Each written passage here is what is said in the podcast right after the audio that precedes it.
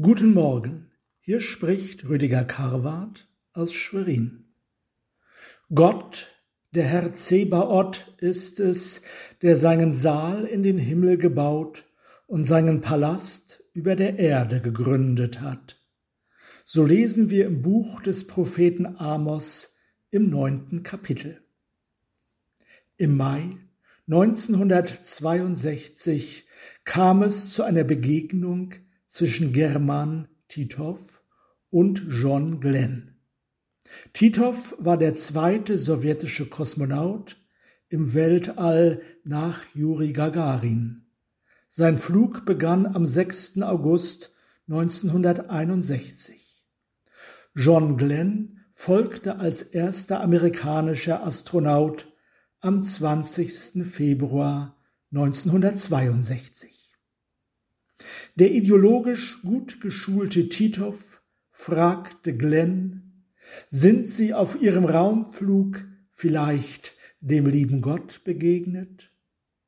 Glenn antwortete, der Gott, an den ich glaube, ist nicht von der Art, dass man ihn aus der Luke eines Raumschiffes sehen kann.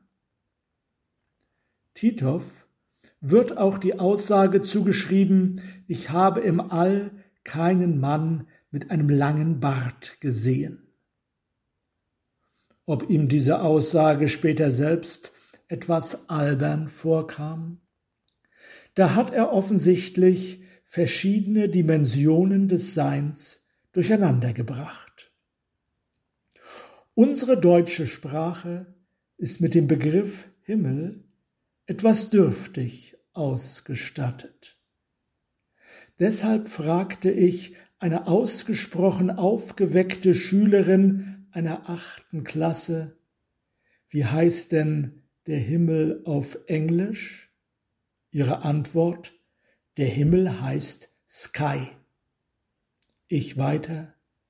Und was ist der Unterschied zwischen Sky und Heaven?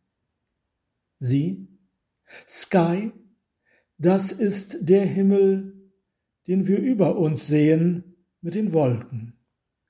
Heaven meint dagegen den Himmel im geistlichen Sinne. Ein kluges Kind. Der Himmel, in dem Gott seinen Saal errichtet hat, ist kein oberer Raum, zu dem wir aufblicken können, sondern der Hintergrund unseres Seins. Er ist die alles umgreifende Herrschaft Gottes, in der wir mittendrin stehen. So ist der Himmel als Raum nur eine Vorstellungsweise.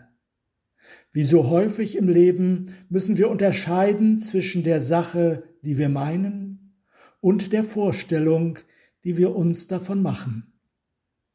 Ein Kind kann sich wohl tatsächlich Gott als einen alten Mann mit einem langen Bart vorstellen. Aber wenn es älter wird, merkt es von selbst, dass das nur ein kindliches Bild gewesen ist. Mit Hilfe dieses Bildes stellte es sich Weisheit, Güte, Geborgenheit und das Wunder eines väterlichen Herzens vor.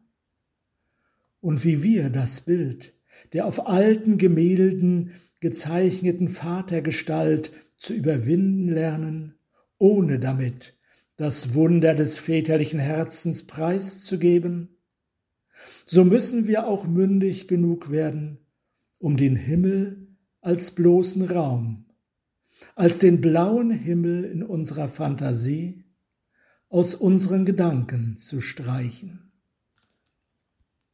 Dann werden wir fähig sein, Gott nicht in der Höhe, in den Wolken, sondern in der Tiefe des Seins zu suchen. Dann erschließt sich uns das Wort des Propheten Amos. Gott, der Herr Zebaoth, ist es, der seinen Saal in den Himmel gebaut und seinen Palast über der Erde gegründet hat. Amen.